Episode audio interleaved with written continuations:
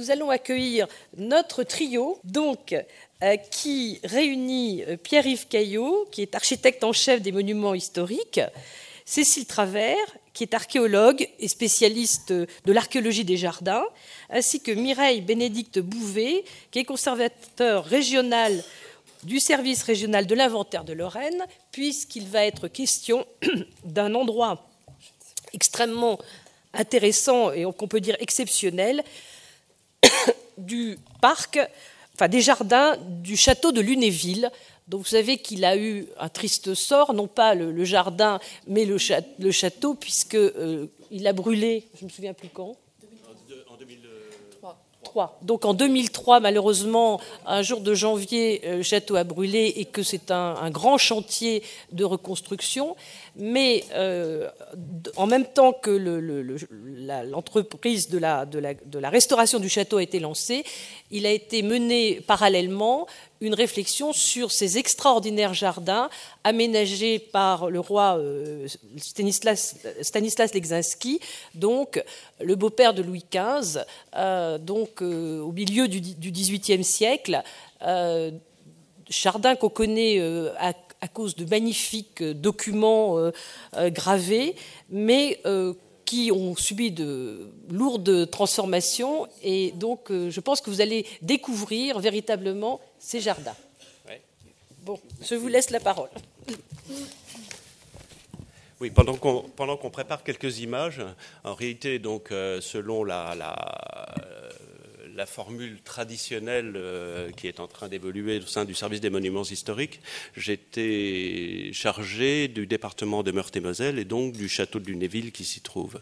En 2003, euh, un, très, violent incendie a détruit une grande partie du château et euh, ce qui nous a poussé à nous intéresser particulièrement à ce, à ce monument, ayant comme objectif principal, bien sûr, de réparer le sinistre lié à l'incendie. Mais cette réflexion sur le sinistre lié à l'incendie euh, nous a poussé à voir le château euh, non pas comme euh, simplement un monument qu'il fallait réparer, mais aussi comme un monument qui devait se tourner vers l'avenir. Et à ce moment-là, j'ai pas pu m'empêcher effectivement de voir l'ensemble du domaine et d'élaborer une, forme de stratégie que j'ai proposée aux propriétaires que sont le ministère de la Défense et le Conseil général de Meurthe-et-Moselle, dans lequel il me semblait intéressant, et je l'ai soumis après à, je dirais, à mes partenaires, notamment sur le jardin, euh, de concevoir une restauration de ce monument qui lui redonnait euh, le plus possible, je dirais, sa forme initiale, dans la mesure où cette forme est indissociable de son identité.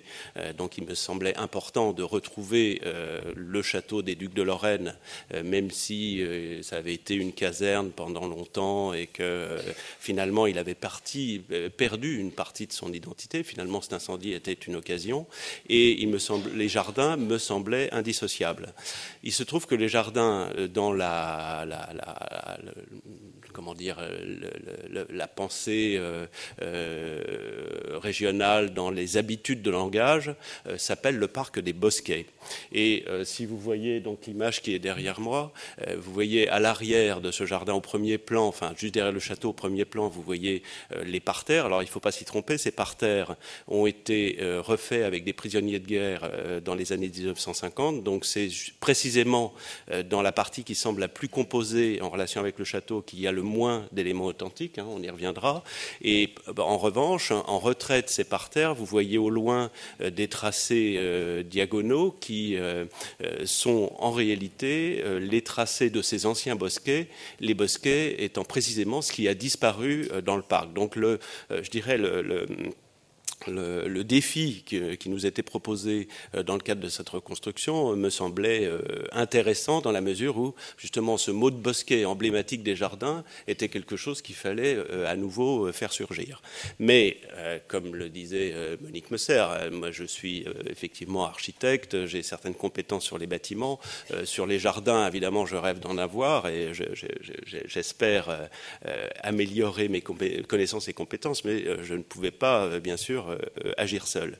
Et de même que sur le château, nous sommes intervenus en relation étroite avec donc ma complice Mireille Bouvet, directrice de la de service régional de l'inventaire, pour tout ce qui est la recherche d'archives, l'analyse finalement du monument. On a même fait sur le monument certaines dendrochronologies pour reconnaître la datation des charpentes qu'on a reconstituées, j'en passe. Dans ce cadre-là, nous avons travaillé ensemble sur la recherche d'archives concernant les jardins. Mireille y reviendra.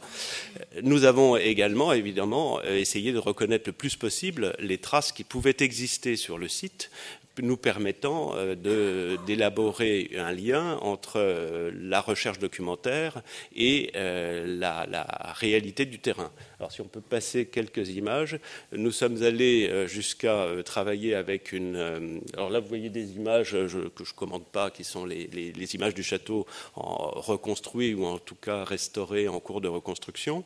Et nous sommes, si on, peut passer, euh, Mireille, peut-être. Ah oui, alors ça, un point euh, rapide, parce que je pense que Cécile en aurait besoin.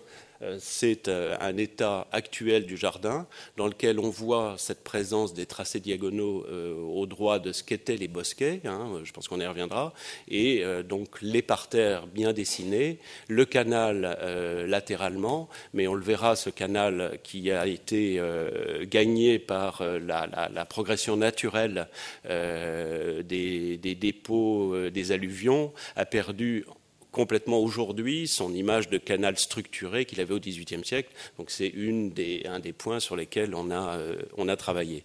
Et si on peut passer euh, quelques images, bon, je, passe peut-être sur l'histoire, euh, Mireille y reviendra. Nous avons donc un certain nombre de documents très fiables dont nous sommes absolument convaincus de la, de la, donc de la fiabilité. Et un des premiers exercices auxquels on s'est livré, c'est de superposer l'état ancien euh, supposé mais avéré, réfléchi euh, avec l'état actuel. Et à ce moment-là, on s'est rendu compte qu'un certain nombre d'erreurs de proportion avaient été euh, entérinées par ce directeur des services techniques de la ville de Lunéville qui, avec les prisonniers de guerre, avait recomposé ces parterres qui mettent en perspective finalement le château sur le parc, mais que pour le reste, sur le tracé qui subsistait des anciens bosquets, on était très proche finalement de ce que nous livrait euh, les, les plans anciens. Donc, image suivante si on peut passer. Voilà. Et donc nous nous sommes livrés en amont des recherches archéologiques que va commenter euh, Cécile Travers, euh, à des euh, reconnaissances géophysiques par de, méthodes que je ne saurais pas d'ailleurs expliquer techniquement ici, mais qui consistent finalement à reconnaître sans fouille, sans creuser finalement dans le terrain, un certain nombre d'éléments qui sont présents dans le sous-sol et qui peuvent nous donner déjà quelques pistes pour nous assurer que nos hypothèses hypothèses sur euh, les états anciens du jardin euh, sont reconnaissables à travers les traces qu'ils ont, ont laissées. Et là, alors, il faut avoir euh, un œil un peu attentif. Mais sur ces images, on, voit notamment, alors je vais peut-être me vous montrer avec la flèche excusez-moi, parce que c'est assez, euh, je dirais, euh, subtil, mais vous, allez le voir sur les plans qui vont défiler. Je vais essayer de garder euh, en fait en mémoire. Vous voyez cette tache sombre, par exemple, c'est la trace d'un bassin qu'on a par la suite, je crois, euh, reconnu, il me semble. Ça, c'est la trace également d'un bassin. Ça, c'est la trace d'un bassin dont on a la forme, euh, dont on a le témoignage de la forme sur les plans anciens. Euh, alors, image suivante. On a reconnu également le bassin qui est sur la terrasse située à l'arrière du château et qui domine le parc. Donc, c'est pour dire que ces reconnaissances euh, géophysiques additionnées à l'analyse des sources et qui après seront, euh, je dirais, confirmées par un certain nombre de, sondages euh, archéologiques, nous, conduisaient déjà sur la piste de la présence très forte de vestiges archéologiques nous permettant de confirmer nos hypothèses sur les différents états anciens du jardin. Donc euh, voilà pour euh, introduire. On doit travailler étroitement avec Mireille Bouvet concernant la recherche d'archives. Et puis euh, Cécile nous fera part de ses découvertes. Puis je vous expliquerai ce qu'on a essayé d'en faire. Voilà. Voici. Je vais présenter euh, rapidement le résultat d'une réflexion méthodologique sur un croisement euh, d'études fondamentales de l'inventaire sur l'ensemble de Lunéville et le propos que euh, Pierre-Yves Caillot vient de présenter, qui est finalement le récit de la conception d'un projet de restauration. L'opération a été conduite, euh, je ne ferai qu'une allusion rapide à l'ingénierie administrative, mais c'est des éléments qu'il faut connaître. L'opération a été conduite en fait à la demande du propriétaire du département euh, de la Meurthe-et-Moselle, qui, euh, sachant que nous avions travaillé sur ce site de manière assez approfondie 15 ans avant l'incendie, nous a demandé de reprendre de manière encore plus approfondie l'étude, de manière à nourrir la réflexion en amont avec deux critères. La recherche archivistique au maximum de l'exhaustivité envisageable, d'une part, et d'autre part, la connaissance du corpus de ce type de jardin que l'inventaire de Lorraine pouvait avoir, d'autant plus que nous avions euh, en programmation scientifique depuis quelques années en partenariat euh, avec la DRAC, nous étions déjà région au moment où l'étude a été lancée, avec la DRAC et avec la DIREN devenue depuis de Réal, une étude thématique sur le jardin en Lorraine. Alors pourquoi un intérêt particulier pour le jardin de Lunéville? Pour des raisons euh, factuelles, j'allais dire, le projet euh, global issu euh, des nécessités de restauration après l'incendie de 2003, mais aussi un considérant administratif historique qu'on oublie trop souvent. Ce jardin est un jardin du pouvoir public. Autrement dit, il a été décidé par la volonté d'un prince, en l'occurrence le duc Léopold au tournant du XVIIe et du XVIIIe siècle, à un moment où le duché de Lorraine est indépendant, juste après le retour à l'indépendance euh, loin de euh, l'administration française, ce qui veut dire que l'ensemble des archives de la construction de cet édifice public étaient heureusement conservées dans les archives de la Cour des comptes du duché de Lorraine, la série B des archives départementales.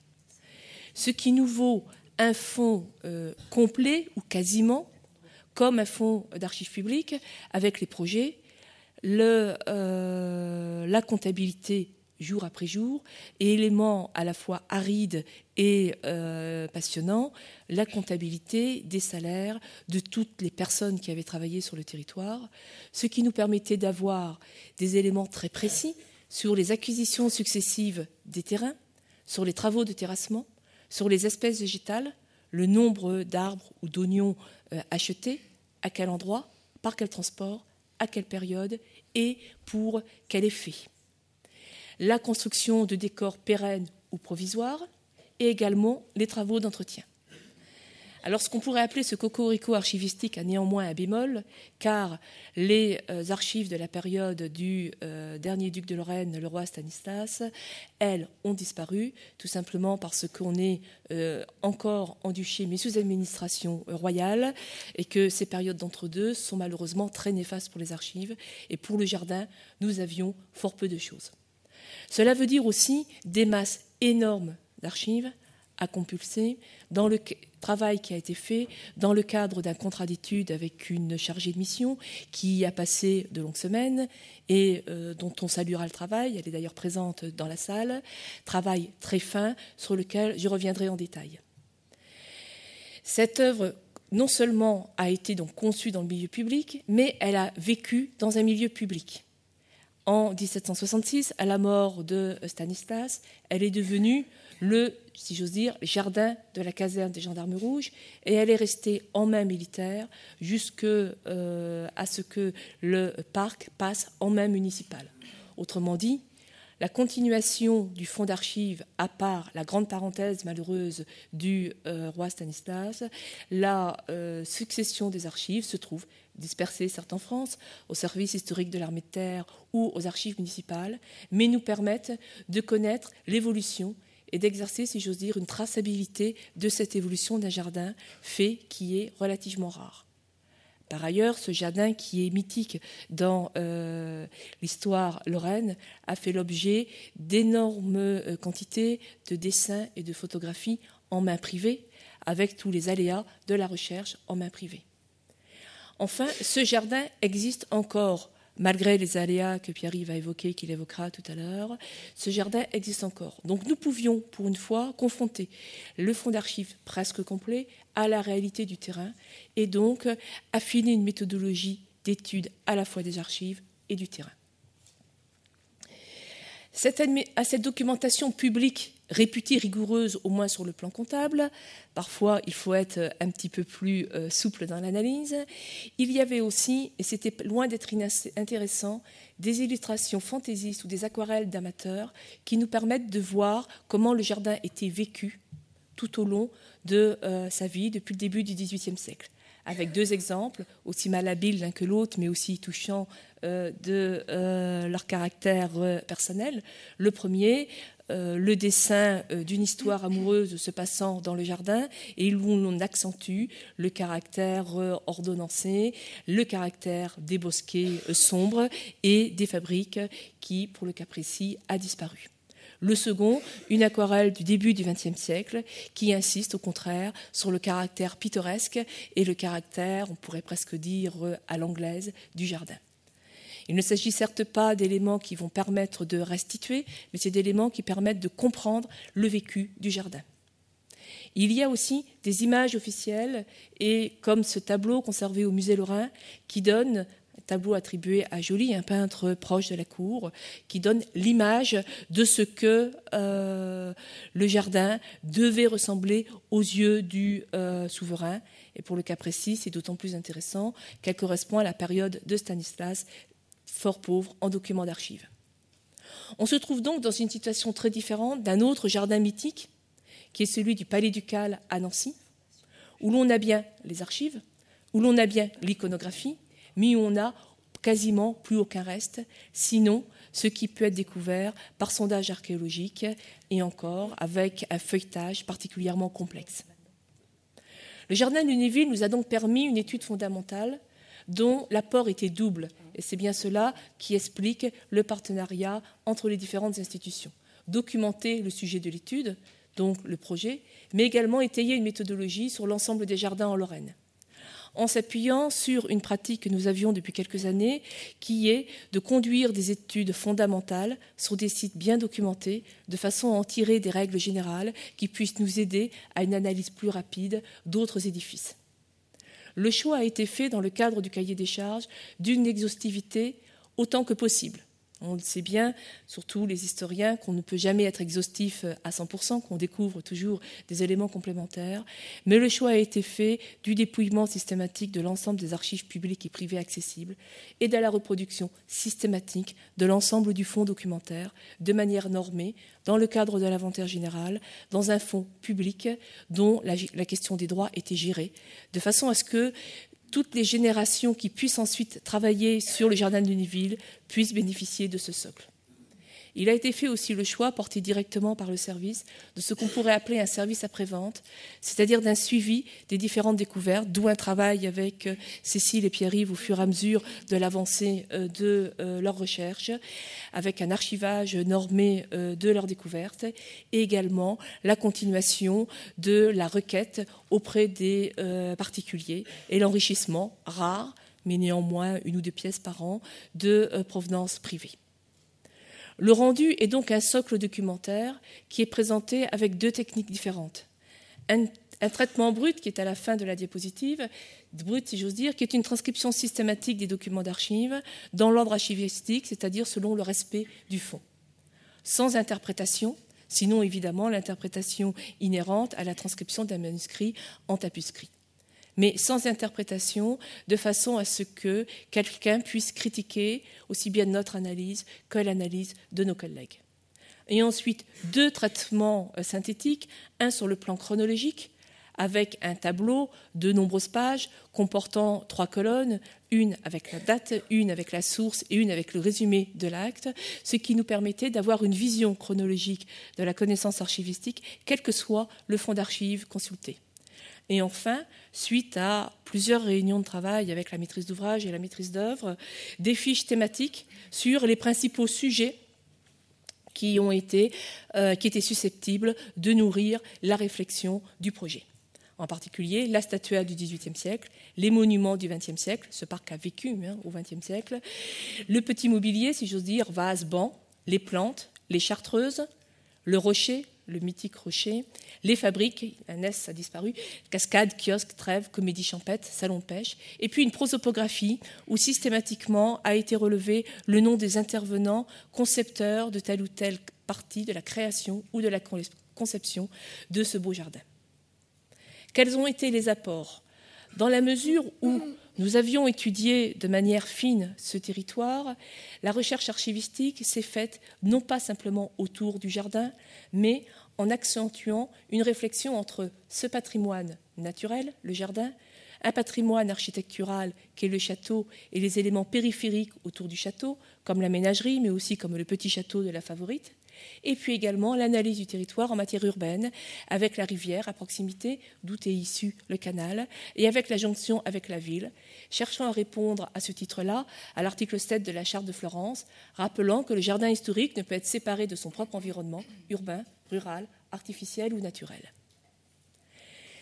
Le fait que notre travail allait servir de socle à une recherche archéologique dont on ne savait pas à l'époque le moment où elle serait euh, commencée, nous a euh, contraints, mais contraintes passionnantes, à relever systématiquement un certain nombre d'éléments qu'on ne relèverait pas forcément euh, en temps habituel, et en particulier tout ce qui relève à la matérialité des travaux de terrassement, tout ce qui peut être des petits éléments qui vont euh, servir d'aiguillon à la recherche archéologique et qui vont être contredits ou confirmés ou modifiés par la recherche archéologique. Ce qui, juste retour de balancier, permettra de mieux comprendre l'écriture d'un phénomène physique euh, dans la règle comptable du XVIIIe siècle. Et puis l'enrichissement de problématiques, toujours également euh, en confrontation avec euh, la charte de Venise et la charte de Florence. Qu'est-ce qu'on retient des ajouts du XIXe et du XXe siècle avec cette question de la cascade en rocaillage et en restant bien dans la mission de l'inventaire qui n'est de ne pas prendre position dans le projet, mais simplement d'amener les éléments pour une réflexion et des éléments historiques donc la recherche iconographique et archivistique sur ce recaillage probablement dû à un atelier local, et à la place du recaillage dans le jardin en Lorraine à la fin du XIXe siècle et au début du XXe siècle. Et ce questionnement qui nous a été posé par le projet sur le recaillage de Lunéville nous a fait remarquer quelque chose que nous n'avions pas remarqué avant dans l'étude des jardins en Lorraine, c'est une présence particulièrement forte et nettement plus forte statistiquement que dans d'autres secteurs du recaillage dans la quasi-totalité des euh, jardins lorrains, mais souvent de manière discrète. Le travail, cela nous le travail d'archivistique nous a aussi euh, contraint et douze contraintes à vérifier le suivi de la statuaire après la dispersion de 1766. Le jardin ayant été euh, confié à l'armée, les édicules et les statues ont été dispersés euh, auprès d'acheteurs potentiels et beaucoup de châteaux allemands complètement enamourés par le modèle français, se vantent aujourd'hui euh, d'avoir des statuts provenant euh, de Ligneville. Il y en a environ une quinzaine qui revendiquent des statuts de provenance française, voire des provenances de Ligneville. Mais l'un d'entre eux euh, se démarquait plus que d'autres, Schwetzingen. Heureusement, il y a un petit peu de traces d'archives. Et il y a eu un travail avec les collègues allemands, gestionnaires du château de Schwetzingen, de manière à voir quels étaient les statuts qui étaient effectivement transférées à Schlesingen, celles dont les originaux étaient toujours conservés sur place, celles dont les copies étaient conservées sur place, avec également, et les deux euh, photographies en noir et blanc reprennent des statues qui ont été prêtées lors d'une exposition à Lunéville par cet établissement, et ce qui nous ont permis aussi de euh, comparer très finement description iconographique, description archivistique et la réalité de l'objet. Et puis, petit clin d'œil sur là aussi la manière de vivre les jardins, avec les melonnières et les cloches de verre, dont on parle beaucoup dans la littérature euh, locale, la littérature horticole locale, dont on parle pas beaucoup. On parle des melonnières dans les archives, mais on n'en parle pas euh, des fameuses cloches de verre. Et euh, beaucoup s'interrogeaient sur la réalité de ces cloches, jusqu'à ce qu'on en trouve une en collection privée relativement bien documentée, ce qui nous a permis de rebondir ensuite sur d'autres jardins et sur d'autres d'autres témoignages privés pour constater que cette pratique de la melonnière existait en Lorraine bien au XVIIIe siècle et pas simplement à Lunéville. Le bilan, j'ai essayé d'être rapide pour pouvoir laisser du temps euh, amplement à mes collègues. Le bilan actuellement, il est double. Il existe un socle documentaire pérenne, accessible dans un, accessible dans un service public et qui peut être consulté euh, de manière euh, simple avec euh, un traitement informatique et numérique qui euh, est destiné à en faciliter l'accès et qui enrichit régulièrement au fur et à mesure des euh, demandes des porteurs de projets et des demandes du public. Et puis une étude fondamentale qui nous permet, à nous, service de l'inventaire, de réinjecter les découvertes du château de Lunéville dans les découvertes d'autres châteaux, la Lorraine étant, de ce point de vue-là, une terre particulièrement riche. Je vous remercie. Donc, euh, comme euh, c'est marqué sur le programme, je vais vous parler d'archéologie et spécifiquement de, des travaux qu'on a menés euh, dans le jardin du château de Lunéville. Voilà. Donc, en introduction, je vais déjà vous refaire le point sur ce que c'est que l'archéologie.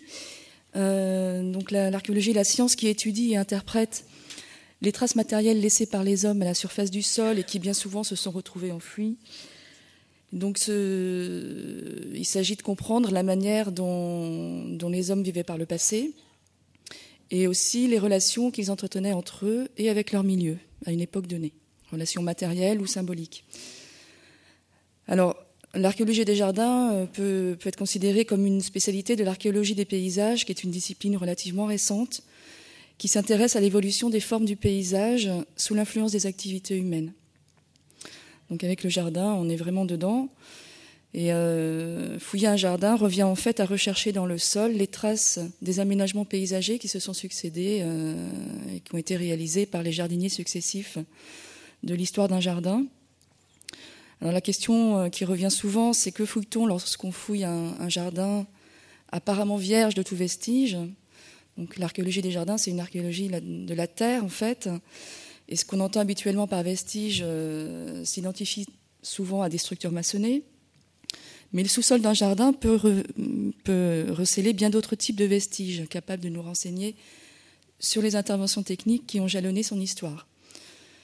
Alors par exemple les travaux de terrassement, les plantations, les apports de, terre, les apports de, de remblais, de minéraux à vocation esthétique tels que les graviers ou le sable pour les allées, tous ces gestes techniques laissent des traces au sein des sédiments.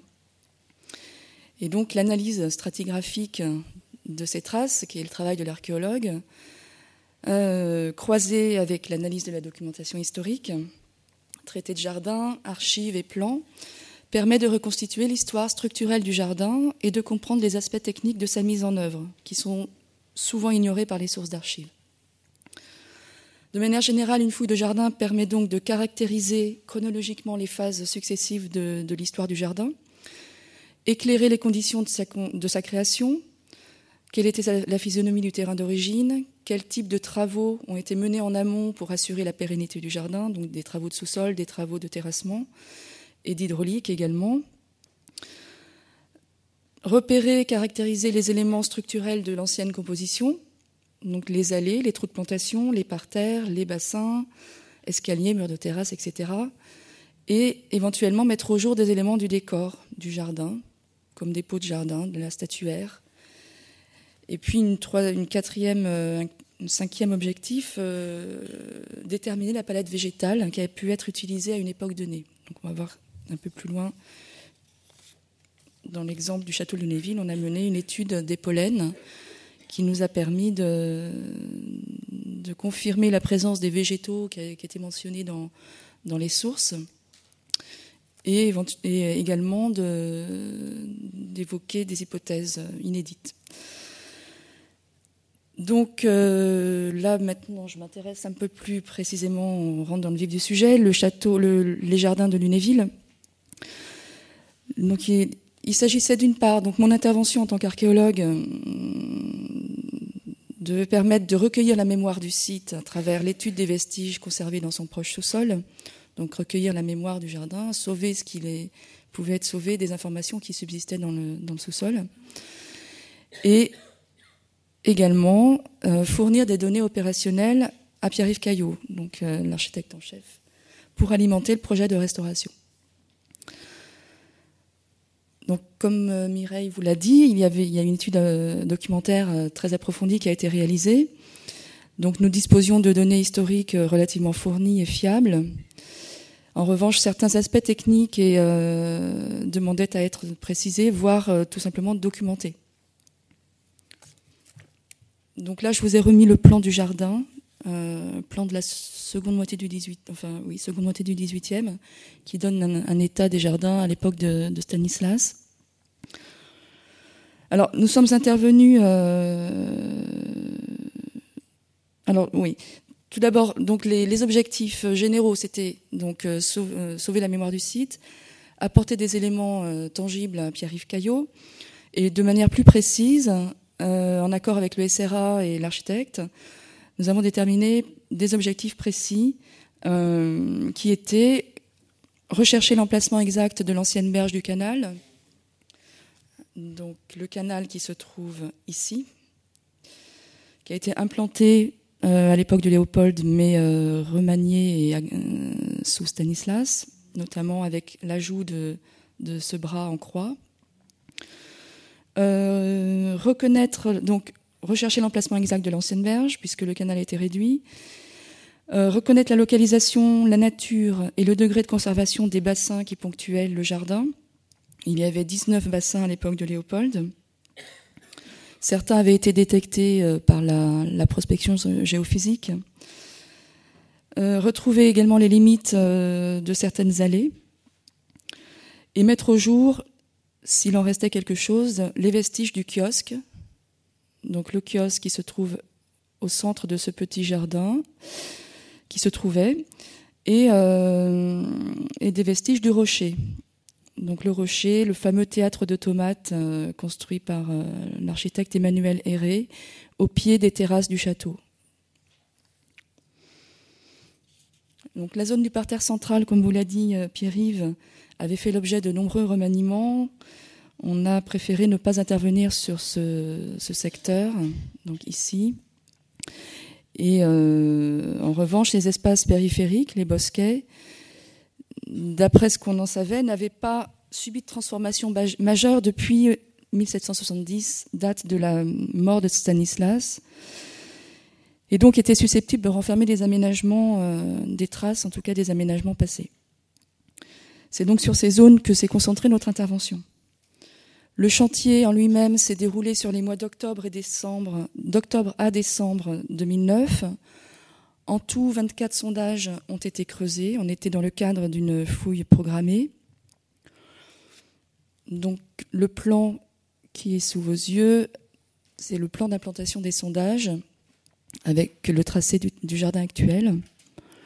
Et donc les 24 sondages répartis, comme je vous l'ai dit, sur les espaces périphériques euh, du parterre, sur l'esplanade située à l'arrière du château, et dans la cour du rocher. Donc euh, le rocher, euh, le canal qui se situait, voilà, la branche transversale a été comblée il y a pas mal d'années déjà, et donc aujourd'hui c'est sec.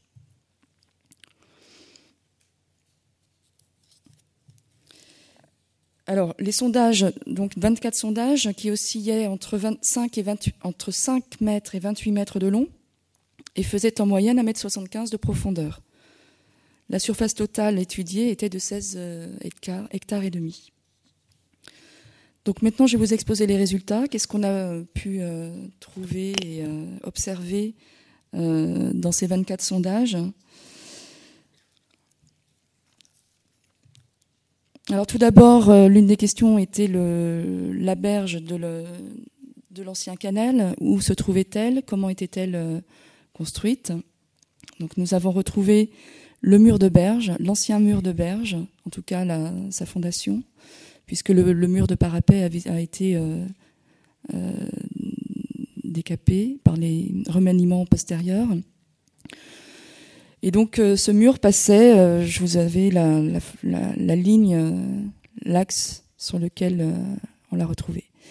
Voilà, donc beaucoup plus près des, terrasses du château qu'actuellement. Donc c'est une maçonnerie de petits moellons calcaires. On a également mis au jour le corroi d'argile, donc la couche d'argile qui faisait l'étanchéité, puisque le canal est construit de main d'homme au début du XVIIIe, à la place et dans le lit de l'ancienne rivière. Léopold a détourné la rivière qui coulait à cet endroit pour aménager un canal. Et on a retrouvé le corroi d'argile qui tapissait le fond euh, du, canal et qui remontait le long de, la maçonnerie euh, de Berge. Alors ce mur était surmonté d'une balustrade en bois peinte en blanc, évidemment nous ne l'avons pas retrouvé.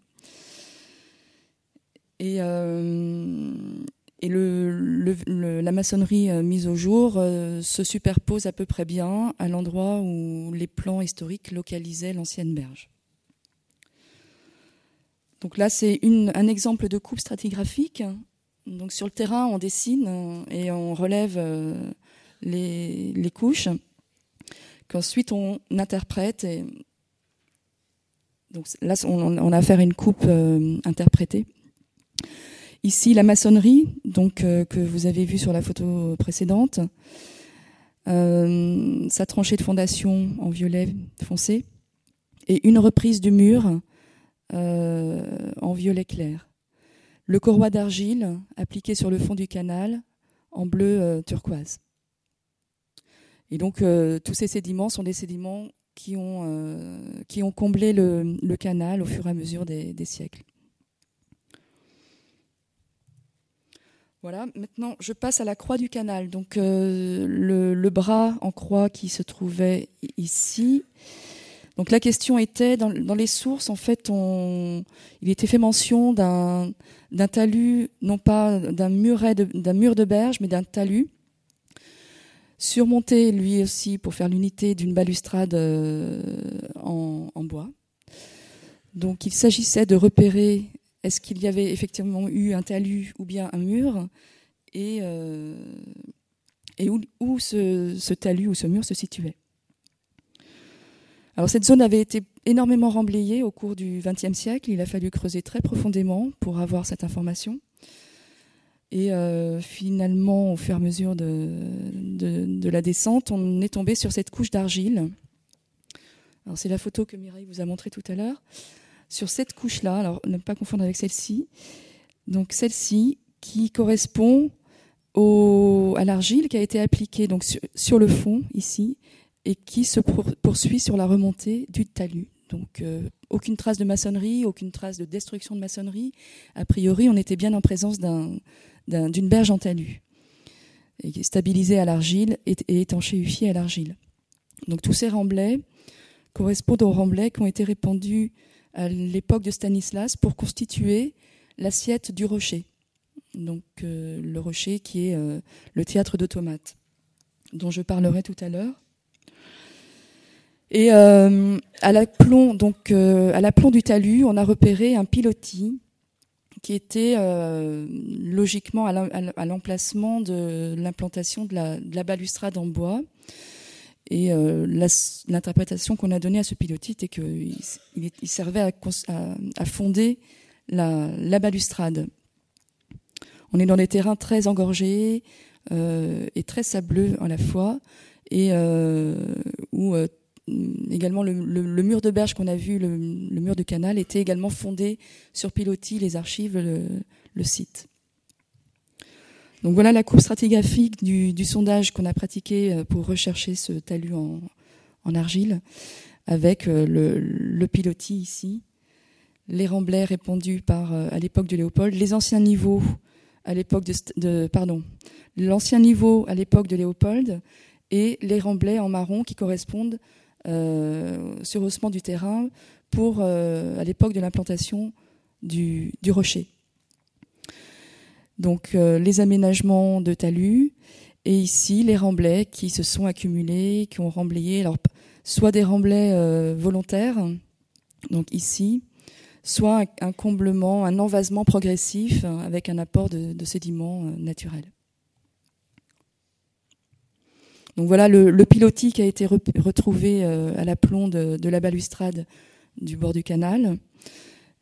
sur lequel a été pratiquée une étude dendrochronologique qui a confirmé la datation de l'aménagement du rocher aux alentours des années 1740. Alors nous, nous allons passer au bassin maintenant. Donc il fallait, euh, je vous rappelle, l'objectif était de localiser précisément, euh, savoir quel état de conservation, euh, qu'est-ce qui restait de ces bassins et, et aussi comment ils avaient été conçus techniquement. Donc sur les 19 bassins qui existaient à l'époque de Léopold, nous, en avons identifié 11. Alors sur ces 11 bassins, tous n'étaient pas de l'époque de Léopold. Trois d'entre eux dataient de l'époque de Stanislas et un, autre bassin de la fin du XVIIIe, qui lui était beaucoup mieux conservé.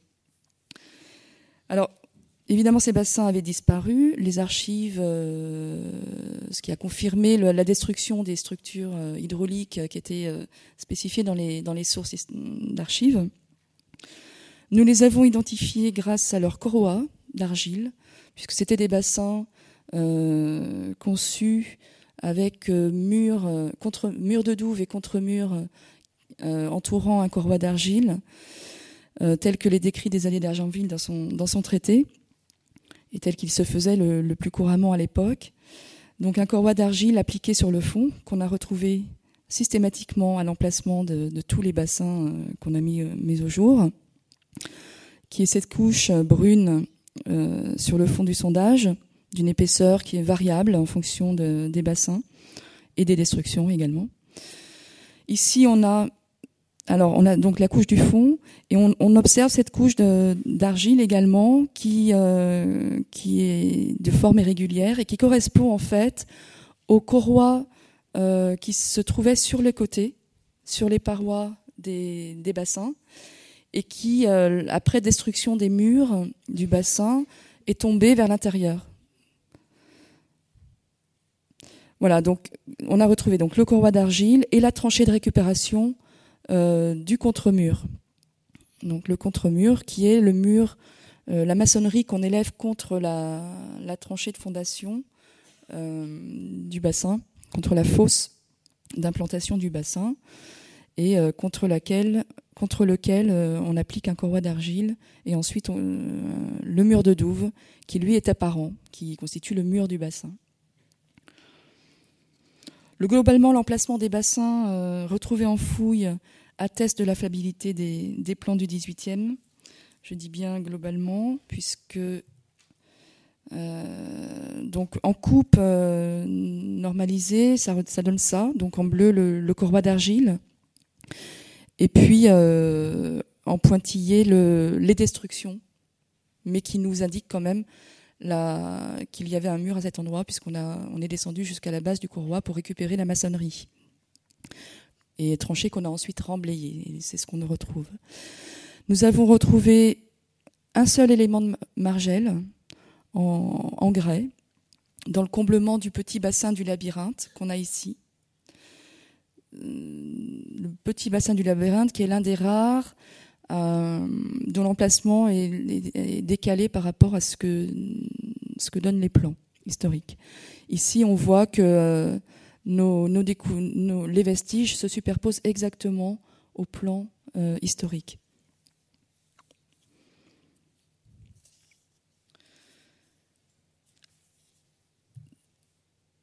Alors, l'une des questions concernant les bassins, euh, sur la plateforme, euh, la terrasse du Quinconce, qui se trouve. alors là, vous avez le plan d'Emmanuel Héré.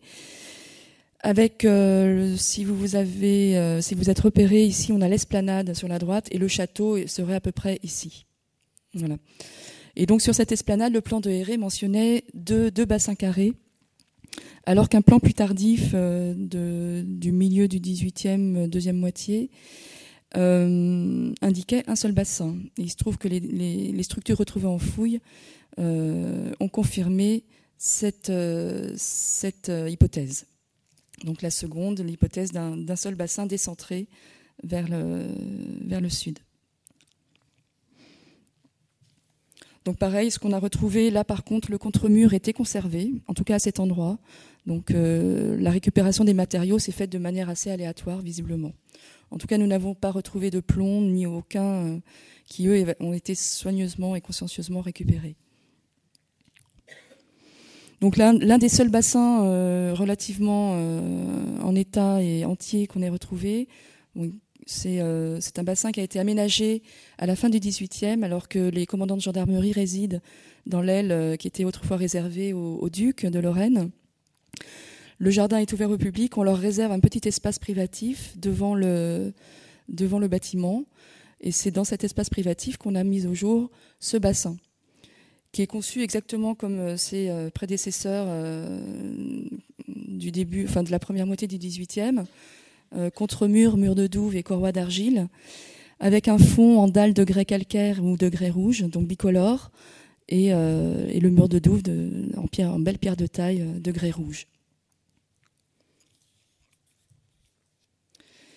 L'un des, objectifs de la fouille était d'éventuellement mettre au jour les vestiges du, kiosque, qui était un kiosque en bois, une sorte de fabrique de jardin en bois laqué, euh, je ne vais pas m'étendre sur l'édifice en lui-même. Nous n'avons évidemment rien retrouvé. Il a été détruit et les matériaux récupérés jusqu'à ses fondations. Donc on a appris, la fouille a appris, nous a appris qu'elle était, euh, cet, édifice en bois était fondé sur des, fondations en maçonnerie. Ici, nous avons la tranchée de récupération de, des fondations.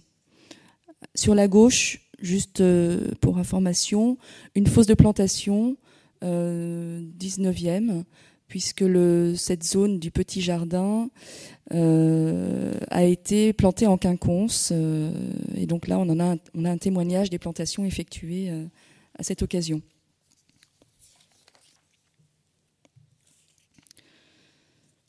Donc le rocher euh, dont je vous parlais tout à l'heure, euh, qui était euh,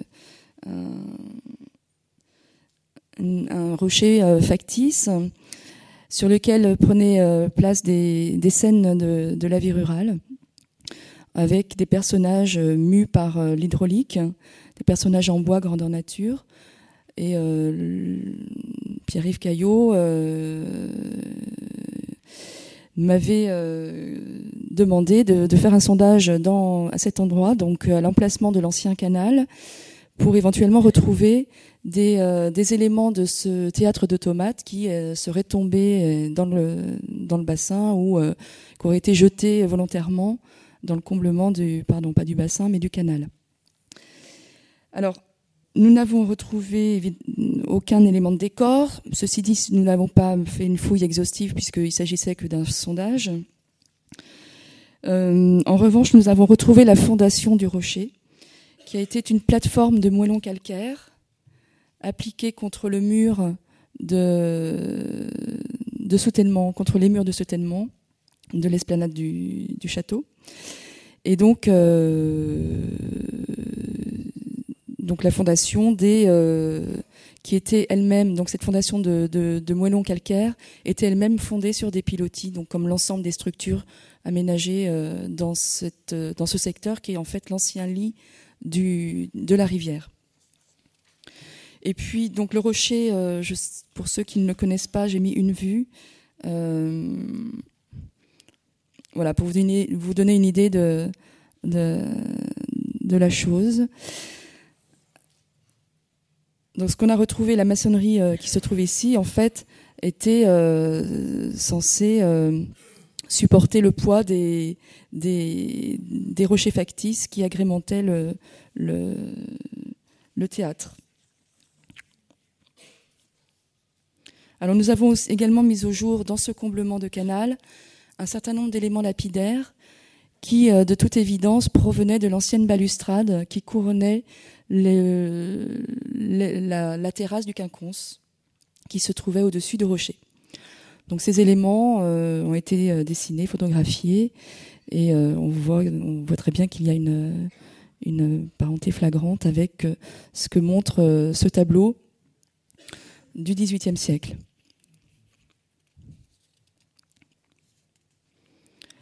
Maintenant, concernant la végétation, puisque l'un des questionnements était aussi porté sur certains aménagements végétaux, Alors, les seules traces que l'archéologue peut espérer retrouver de la végétation établie à une époque donnée sont des trous de plantation. Euh, voilà, hormis dans des conditions de conservation exceptionnelles comme à, Pompéi, où on a pu retrouver des cèpes de quasiment intactes, mais de manière générale, euh, chez nous, en France et euh, dans la plupart des sites de jardins, malheureusement, on ne retrouve pas la végétation.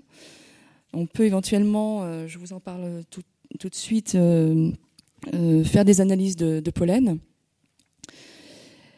Donc à Lunéville, les tranchées de plantation, nous avons pu en observer notamment euh, les tranchées de plantation des palissades de charmille qui bordaient les compartiments des bosquets, ainsi que celles des arbustes euh, qui garnissaient ces mêmes compartiments. Donc, euh, d'après les archives, on avait des noisetiers, des pins, des cerisiers sauvages, de l'aubépine. Et donc, tous ces arbustes étaient plantés dans des tranchées, non pas de manière isolée, et euh, c'est d'ailleurs ce que préconise Desailly d'Argentville dans son traité. De même pour les palissades euh, des, bosquets. Donc la fouille a confirmé ces, préconisations en matière de, plantation. En revanche, les alignements d'arbres euh, étaient normalement plantés dans des trous isolés. Or, là, vous avez sous les yeux une photographie qui présente une tranchée de plantation assez imposante qui a son réciproque ici et qui correspond au, euh, tapis aux alignements d'arbres qui encadraient les tapis de gazon qui se trouvaient à l'extrémité du jardin. Alors, j'ai pas le plan, j'ai oublié de le remettre à cet endroit, ça aurait été intéressant. Donc, euh, on s'est demandé pourquoi des tranchées de plantation, et en fait, entre ces arbres d'alignement, il y avait des banquettes, donc des palissades à hauteur d'appui, et donc, c'est ces palissades qui ont nécessité la, plantation en tranchée.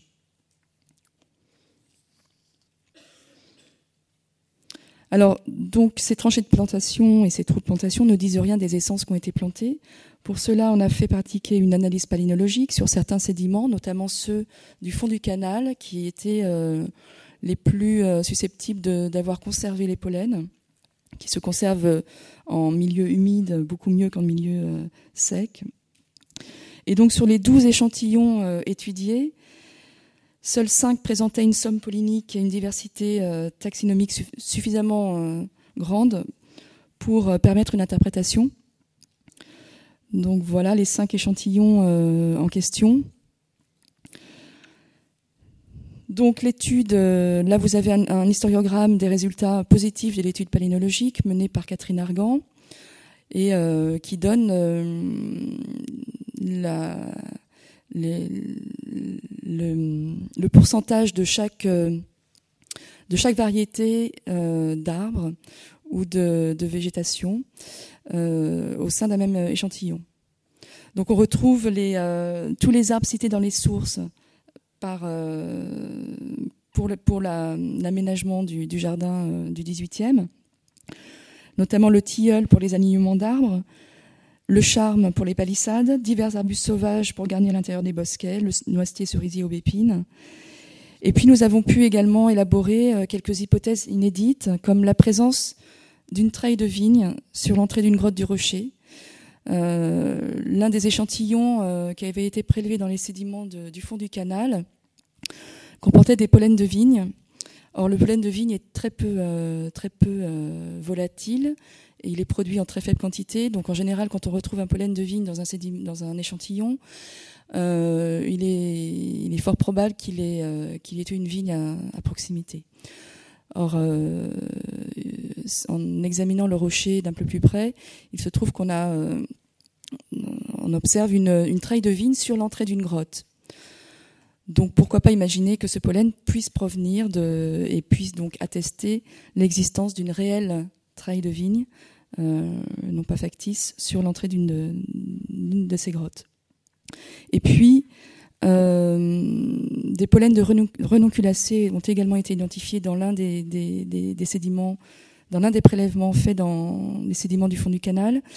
Alors, il se trouve qu'une variété sauvage de renonculacées assez, assez commune en Lorraine, qui euh, se trouve être le Calta palustris, dit aussi populage des marais, qui est considérée par les jardiniers comme la plante increvable des bassins. Donc pourquoi pas imaginer que sur le talus argileux de, la branche du canal qui faisait face au rocher, on est planté, les jardiniers de l'époque aient planté cette espèce de, de plante tapissante.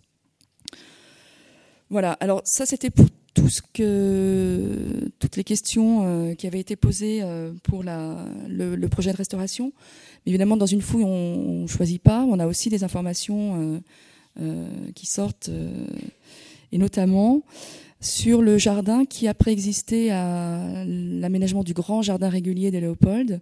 On avait un jardin qui préexistait à l'emplacement de, l'esplanade qui se situe à l'arrière du, du château, et donc on a retrouvé le niveau du jardin, euh, le jardin en parterre euh, du XVIIe, mis en place euh, à l'arrière du château d'Henri II. Donc voilà, c'est cette couche très humifère qu'on retrouve au fond de ce sondage. Donc à l'époque de Léopold, on remblaye considérablement la zone et on surélève le château pour aménager une esplanade sablée. Voilà. Alors, je crois que j'ai une dernière. Ah oui. Donc également, la fouille permet de faire de comprendre comment le chantier du jardin a été mené, notamment tous les travaux en amont, travaux de terrassement. Ici, on voit le, substrat des terrains qui préexistaient au jardin, qui étaient des terrains euh, semi-agricoles ou agricoles, euh, en pente douce et qui descendaient vers la rivière. Euh, Léopold, pour asseoir son grand jardin régulier, a besoin de, de créer une terrasse. Et donc, c'est cet apport massif de remblais qui a permis de rétablir l'horizontalité pour créer la plateforme du jardin au XVIIIe. Voilà, je laisse euh, la parole à Pierre-Yves.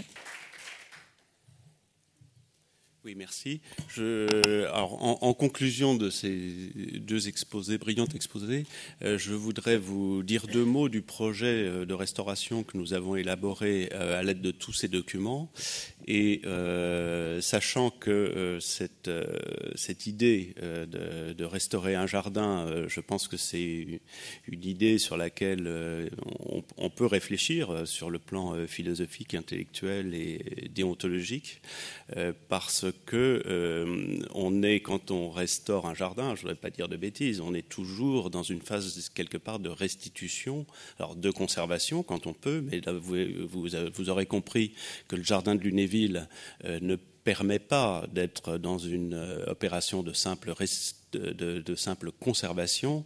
Donc l'opération de restauration passe forcément par c'est mon point de vue, c'est le point de vue que je défends et je dirais qu'il pourrait être ouvert au débat, passe forcément par euh, une étape de restitution, en tout cas c'est comme ça que je l'avais vu. Alors, ce que disait très simplement euh, Cécile, en fait, euh, a nourri des tas d'émotions pour nous parce que, vous l'aurez compris, on va essayer de passer quelques vues actuelles du jardin, mais finalement, toutes ces révélations qui confirmaient les éléments que nous avions, euh, dont nous avions euh, la, suspicion euh, par la recherche documentaire très fouillée et qui, fort heureusement, pouvait bénéficier d'un matériau très, très, tout à fait foisonnant. mais ces confirmations par l'archéologie nous remettaient le pied dans la réalité du terrain. Et la, découverte notamment de la berge du canal que, citait Cécile avec beaucoup de simplicité était pour nous un, grand moment d'émotion parce que c'était la preuve que la structure du parc, telle qu'elle nous était livrée par l'iconographie du XVIIIe siècle, était une réalité qui, sur le terrain, retrouvait ses preuves. Et euh, effectivement, cette balustrade en bois qui couronnait euh, le, parapet euh, avait disparu, bien naturellement, parce que le bois est putrescible, mais en réalité, la trace de cette limite du canal était pour nous quelque chose de très important, je le cite pour exemple. Notre idée sur la restauration du jardin était de proposer un projet, je dirais, l'est toujours, mais en ce moment, je dirais, comme le projet est, stoppé pour euh, d'autres raisons, euh, finalement, l'ouverture du débat pourrait nourrir euh, une, évolution de ce projet. Donc, sentons-nous très libres. notre ambition sur ce jardin était d'appliquer un petit peu la philosophie qu'on a appliquée sur les bâtiments détruits par l'incendie et restaurés ou en cours de restauration, qui était de dire finalement ce qui nous a semblé important, c'était de retrouver de restaurer, euh, de reconstruire euh, l'image de ce, de ce château ducal, donc de ce qui caractérise un château de ce niveau d'ambition euh, à l'échelle régionale, à l'échelle territoriale, et en même temps de laisser place à une possible expression contemporaine qui, pourrait possiblement se marier avec euh, le respect des structures anciennes du monument. Là, je parle du monument globalement, que ce soit bâtiment ou jardin. Et finalement, euh, nous avons cherché à élaborer euh, un principe qui permettrait d'appliquer cette idée au jardin. Alors, sous les yeux, vous avez le plan de la superposition du jardin ancien avec le cadastre actuel, euh, pouvons-nous dire. Et si on en regarde les limites, on voit que l'emplacement, euh, l'emprise de l'ancien canal est aujourd'hui euh, couverte en partie par une voie de circulation qu'on ne peut pas euh, supprimer. Euh, cette cour du rocher euh, dont a parlé Cécile est en fait aujourd'hui entièrement comblée. La berge du canal telle qu'elle existe aujourd'hui, c'est en fait une berge molle, en fait une berge naturelle qui s'est formée naturellement avec les alluvions du canal, qui ne contient pas de l'eau stagnante, mais de l'eau qui, de l'eau courante. Hein. C'est un canal alimenté. Donc donc, euh, les sondages euh, de Cécile, les plans historiques nous permettaient notamment euh, de retrouver cette emprise théorique sur la base euh, d'une euh, superposée à un état existant. Bon, je, passe sur les détails, mais finalement, pour l'ensemble du parc, je vous le cite pour exemple sur le canal parce que c'est très euh, probant, très caractéristique, très facile finalement à appréhender, mais finalement, à travers les différents sondages, on a reconnu avec précision l'emplacement des bassins, l'emplacement des allées, l'emplacement de cette air gazonné, la, la question de la clôture du jardin a même été une question qu'on a traitée, euh, je dirais, au fur et à mesure des fouilles, parce qu'on la croyait à un endroit, finalement elle s'est révélée à un autre. Et euh, donc j'en reviens euh, à notre ambition. L'idée qu'on avait sur ce jardin, c'est de dire, finalement, le jardin a deux aspects. Il a un aspect de représentation, c'est-à-dire le château est magnifié par le jardin, par sa composition, et d'autre part, le jardin avait une valeur également d'usage avec ces salons de verdure qui étaient des bosquets, euh, sachant que ces salons de verdure avaient une euh, vie plus, intime, euh, liée à une relation que le prince pouvait avoir avec tel ou tel événement festif. Donc notre idée était de retrouver la structure du parc, c'est-à-dire ce qui en fait les lignes fortes, avec euh, notamment euh, la structure du canal, la structure des parterres, les grands alignements et ce qui forme euh, les contours des bosquets, laissant la, la création de ce qui pouvait se passer à l'intérieur des bosquets, renvoyant cet usage à d'autres projets que nous n'avions même pas élaborés et pouvant faire intervenir éventuellement de la création contemporaine. Bon, voilà, donc c'est l'idée euh, qu'on a cherché à, développer et qui était largement appuyée par les découvertes archéologiques qui nous permettaient de dire ce qu'on restitue, on le restitue avec certitude.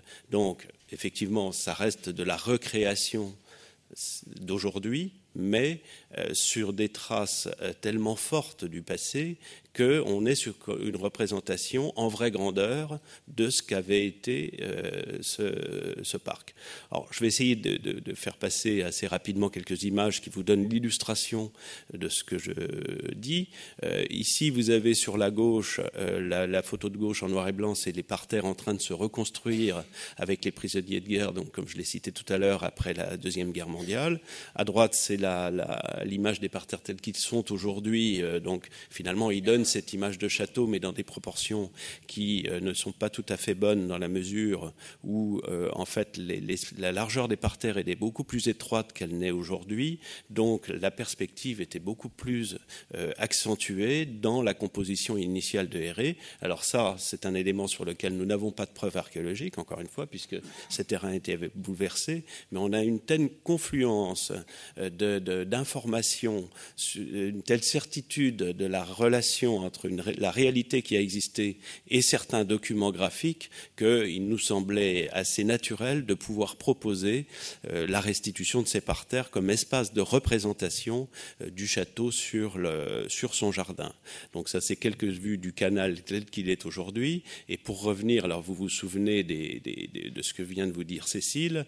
Donc voilà cette berge dont nous avons découvert la trace à travers les, recherches archéologiques.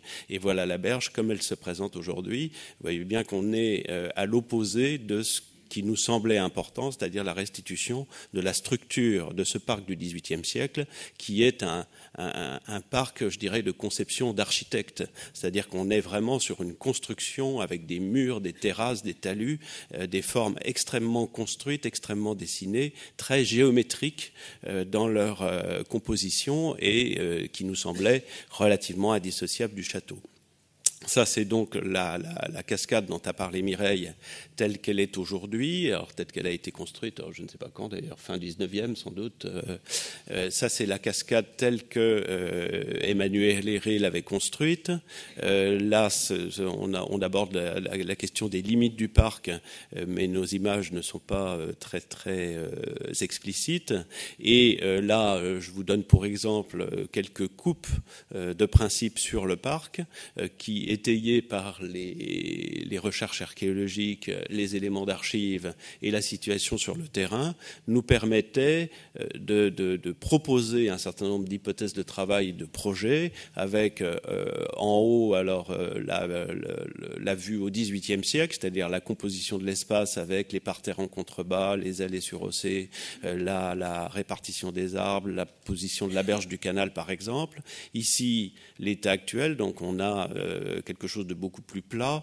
Euh, on n'a plus rien qui borde le parc euh, du, côté, euh, du côté sud et on a une berge de canal qui n'a pas cette structure qui nous semblait importante. Et du coup, pour chacune de ces coupes, nous faisions l'état 18e, l'état actuel, l'état projeté pour essayer de faire comprendre jusqu'à quel point nous voulions retrouver en fait ces structures du XVIIIe siècle. Alors je, passe rapidement, vous avez compris le principe avec même une proposition sur la façon de reformer les talus euh, qui euh, accompagnent le canal, parce que le canal a besoin de cette structure rigoureuse, mais il a besoin aussi de ces talus euh, comme, comme taillés, comme sculptés dans le, dans le terrain, allant même jusqu'à proposer une restitution d'éléments de cascade qui, en dehors de l'intérêt documentaire de cet élément du 19e, euh, nous semblait être un, élément essentiel de composition